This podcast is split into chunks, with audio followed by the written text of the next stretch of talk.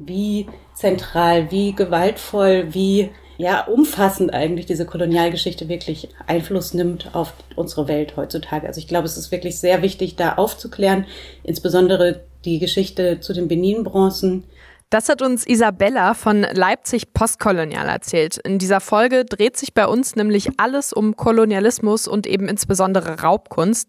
Und dazu gehören eben auch die Benin-Bronzen, die Isabella ja eben schon angesprochen hat.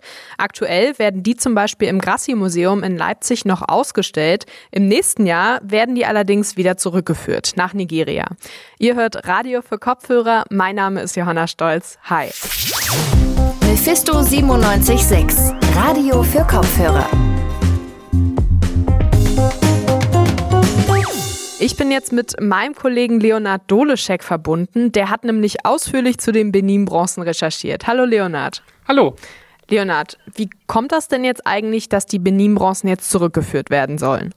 Also die Benin-Bronzen sind ja Raubkunst aus dem Königreich Benin. Diese wurden da in der Kolonialzeit gestohlen und sind dann über Umwege nach Leipzig gekommen. Es gibt jetzt einen Regierungsbeschluss, dass große Teile der Benin-Bronzen 2022 zurückgegeben werden sollen. Diese befinden sich gerade in verschiedenen Orten in Deutschland, wie zum Beispiel dem Humboldt-Forum oder dem Grassi-Museum. Deutschland ist das erste Land, was Benin-Bronzen zurückgibt und diese Rückgabe soll, wie gesagt, nächstes Jahr nach Nigeria erfolgen.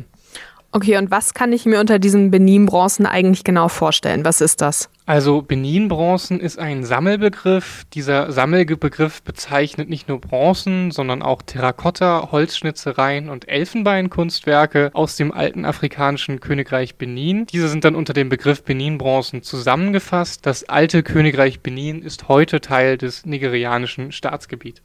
Jetzt sind die Bronzen ja zurzeit hier in Leipzig im Grassi-Museum ausgestellt. Dass es sich aber bei diesen Bronzen eben um Raubkunst handelt, das haben wir ja auch eben schon geklärt. Jetzt frage ich mich nur, Deutschland hatte ja eigentlich gar keine Kolonien in Nigeria. Wie sind die Bronzen denn überhaupt hierher gekommen? Ja, das stimmt. Die Bronzen sind nicht von Deutschland geraubt worden. Sie stammen aus England. In England wurde in der Kolonialzeit Kunst aus kolonialisierten Gebieten versteigert. Das hatte die Refinanzierung der Kolonialisierung zum Ziel. In der Versteigerung wurden dann auch Benin-Bronzen versteigert und von Sammlern aus aller Welt gekauft. So sind die Bronzen dann über den ganzen Erdball verteilt worden und auch nach Leipzig gekommen. Okay, die Bronzen stammen also eigentlich aus englischen Kolonien. Wie lief der Raub dieser Bronzen denn ab? Kannst du darauf irgendwie ein bisschen genauer eingehen? Also um das zu verstehen, sollten wir erstmal die Vorgeschichte der Bronzen klären. Die Bronzen stammen aus dem alten Königreich Benin. Dieses wurde 1897 von einer englischen Strafexpedition kolonialisiert. Eine Strafexpedition meint das militärische Bestrafen eines Fehlverhaltens. Da haben die Engländer als Grund das Aufreiben einer englischen Delegation von Soldaten von Benin genommen. Das Königreich Benin muss den Engländern aber schon länger ein Dorn im Auge gewesen sein. Es war das letzte unkolonialisierte große afrikanische Königreich. Es hatte eine strategisch günstige Lage und gute Handelsbeziehungen und hatte so auch eine starke Position im afrikanischen Raum. Die Engländer plünderten nun den Palast in Benin City im Zuge dieser Kolonialisierung und so brachten sie auch tausende Bronzen aus Benin nach England. Du hast ja gerade gesagt, dass die Bronzen ursprünglich eben in diesem Palast waren. Ich könnte mir da auch gut vorstellen, dass die Bronzen da ja auch schon so einen repräsentativen Wert, sage ich jetzt mal, hatten. Welchen Stellenwert haben die Bronzen denn heute für die Menschen in Nigeria? Zu diesem Thema habe ich mich mit Lutz Mücke unterhalten. Er ist Journalist und Afrikanist und hat sich schon seit mehreren Jahren mit der Vergangenheit der Benin-Bronzen beschäftigt. Wenn Sie den Wert genau festlegen wollen für die dortige Gesellschaft, dann ist der gar nicht groß genug einzuschätzen. Also damals waren es wirklich sehr, sehr viele sakrale Gegenstände, aber auch dekorative Gegenstände vom allerhöchsten künstlerischen Wert. Das zum einen. Und zum anderen ist dieser Wert über all die vielen, vielen Jahre, es ist ja mittlerweile mehr als 120 Jahre her, dieser Raub, noch gestiegen, weil die Benin-Bronzen also auch panafrikanischen Wert gewannen, für heute symbolhaft stehen für äh, das ganze Verbrecherische in der Kolonialisierung. Die Bronzen hatten also damals wie heute einen großen Wert für die Bevölkerung von Benin bzw. Nigeria und auch sonst panafrikanischen Wert. Das meint, dass sie nicht nur für die Bevölkerung von Nigeria, sondern für alle afrikanischen Menschen der Welt einen großen Wert besitzen. Der Raub, der ist ja jetzt schon relativ lange her. Wie kommt es denn, dass gerade jetzt diese Entscheidung fällt, dass die Bronzen zurückgeführt werden sollen? Das ist schwer zu sagen. Seit dem Raub vor über 120 Jahren wird auf jeden Fall von Benin bzw. Nigeria gefordert, dass die Bronzen zurückgegeben werden. Dass die Rückgabe genau jetzt erfolgt, hat mehrere Gründe. Lutz Mücke erklärt sich das über das wachsende Bewusstsein für unsere koloniale Vergangenheit. Nur hat man eben heute eine andere Situation, ja. Das globale Zusammenleben hat sich geändert, Digitalisierung. Junge Leute insbesondere reden heute auf Augenhöhe. Die Kolonialzeit ist im Grunde genommen vorbei. Und so sind die Benin-Bronzen doch ein ganz wichtiges Symbol geworden, auch zur Heilung dieser historischen Wunden. Also kann man die Rückgabe von Raubkunst auf jeden Fall auch als einen wichtigen Teil der Aufarbeitung des Kolonialismus verstehen. Wie wird die Rückgabe der Bronzen denn jetzt in Nigeria angenommen? Die wird vor Ort auf jeden Fall positiv aufgenommen. Die Regierung Nigerias plant in Benin City ein großes Nationalmuseum zu errichten. Dort sollen die Bronzen dann ausgestellt werden und es soll über die Geschichte der Bronzen und die Geschichte des Kolonialismus aufgeklärt werden. Bislang waren die Bronzen ja, wie gesagt, jetzt im Grassi-Museum ausgestellt. Und da hatten sie ja wahrscheinlich auch als Ausstellungsstück bestimmt irgendwie eine, eine große Bedeutung. Wie wird das im Grassi-Museum aufgenommen, dass die Bronzen jetzt zurückgegeben werden müssen? Das wird da auch auf jeden Fall positiv aufgenommen. Zu diesem Thema habe ich mich mit Leontine Meyer von Mensch, der Direktorin des Grassi-Museums, unterhalten. Ich begrüße das sehr. Ich finde es wichtig, weil ich auch bei Rückgabe keine Ende der Objektbiografie oder eine, ein Ende der Verantwortung des Museums sehe, sondern ich sehe es erst als ein, vor allem als ein Anfang oder eine neue Episode, um tatsächlich ganz anders mit ja, relationelle Netzwerke, ein neues Miteinander, ganz andere Geschichten erzählen zu können, die Multiperspektivität auch zuzulassen. Und damit müssen wir anfangen. Das wollen wir ja auch sehr gerne. Das hört sich also so an, als kann man die Rückgabe als Anfang einer generellen Aufarbeitung des Kolonialismus im Grassi-Museum sehen. Die lange Debatte um die Rückgabe der Bronzen scheint jetzt auf jeden Fall zu einem Ende gekommen zu sein. Die Aufarbeitung der Kolonialgeschichte ist also auf jeden Fall noch lange, lange, lange nicht zu Ende. Und deswegen hast du dich ja auch noch mit Isabella von Leipzig Postkolonial unterhalten, Leonard. Ja, genau. Leipzig Postkolonial ist eine Arbeitsgruppe von Engagierte Wissenschaft e.V. In dieser Arbeitsgruppe versuchen Studierende und DozentInnen durch Aktivismus und Aufklärung die Aufarbeitung der kolonialen Vergangenheit von Leipzig voranzutreiben. Als erstes habe ich sie gefragt, wie sie es findet, dass die Benin-Bronzen 2022 zurück nach Nigeria geführt werden sollen. Ich begrüße auf jeden Fall, dass es diese Bereitschaft der Rückgabe jetzt nach den vielen Jahren auch der Diskussion darum tatsächlich gibt und ich bin weiterhin aber auch gespannt, äh, wie sich diese Rückführung dann darstellt. Genau, wie bedingungslos sie sein wird, wie viel Verantwortung und Autorität sie auch den Partnern in Nigeria quasi überlässt in dieser Rückführung. Jetzt gibt es natürlich auch eine Gegenposition. Es gibt ja den Vorschlag, Raubkunst in Deutschland zu behalten und dann in der Aufstellung auf die koloniale Vergangenheit der Raubkunst hinzuweisen und so über Kolonialismus aufzuklären. Was halten Sie davon?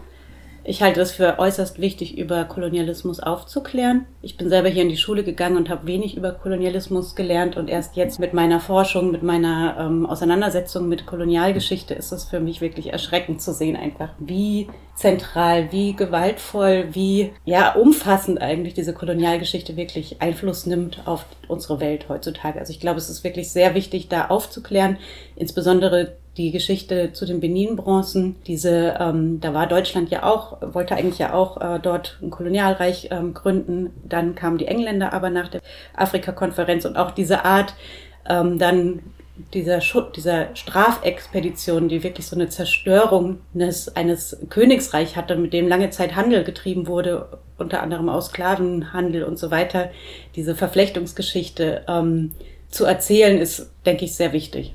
Dafür braucht es aber tatsächlich keine ähm, Skulpturen vor Ort. Ähm, viel eher kann tatsächlich jetzt, wenn die, Kult, die Benin-Bronzen zurückgehen, auch mit den Akteuren dann dort vor Ort und über die Bedeutung, die diese Bronzen jetzt noch haben, ähm, viel besser in Kontakt und einen Austausch getreten werden und auch so eine, äh, so eine, ja, diese Geschichte des, ähm, die ja letztlich auch eine Diaspora-Geschichte quasi, eine Geschichte von, von einem afrikanisch, also Überleben quasi von afrikanischen äh, Kunstgegenständen, sage ich mal, in diesem, in dieser Geschichte ist ähm, auch so gemeinsam erzählt werden. Jetzt haben Sie ja bereits angesprochen, dass Kolonialismus hier vergleichsweise wenig thematisiert wird. Gibt es denn in Leipzig sonst noch ein koloniales Erbe, wo Nachholbedarf in der Aufklärung besteht? Auf jeden Fall gibt es, ist die Leipziger Geschichte auch sehr eng mit Kolonialismus verknüpft. Wenn wir jetzt bei den Benin-Plastiken bleiben, wurden die ja auch zum Teil von Hans Meyer an das Leipziger Museum gegeben. Hans Meyer war ja selber, ähm, hat Vorlesungen gehalten hier zur Kolonialgeografie und war, hat sich sehr stark engagiert im deutschen Kolonialismus oder für den deutschen Kolonialismus. Das gibt viele verschiedene ähm, Orte, an denen man wirklich noch so Spuren des deutschen Kolonialismus sehen kann. Aber vielmehr ähm, geht der, ja, gehen, geht die Kontinuitäten und die, äh, sag ich mal, weiter, weitere, ähm, hm, soll ich sagen, Welthandel und so weiter ja auch weiter mit der Stadt Leipzig weiterhin verknüpft, auch über Buch, Messestadt äh, Leipzig, Buchhandel und andere Dinge. Also da gibt es viele An Anknüpfpunkte, wo man wirklich über Kolonialismus auch sprechen kann und auch sich das angucken könnte. Kommen wir nochmal zu den Benin-Bronzen und generell zu Raubkunst in Deutschland zurück. Kann da die Rückführung als Signal verstanden werden, beziehungsweise denken Sie, dass in der Zukunft mehr Raubkunst aus Deutschland zurückgeführt wird?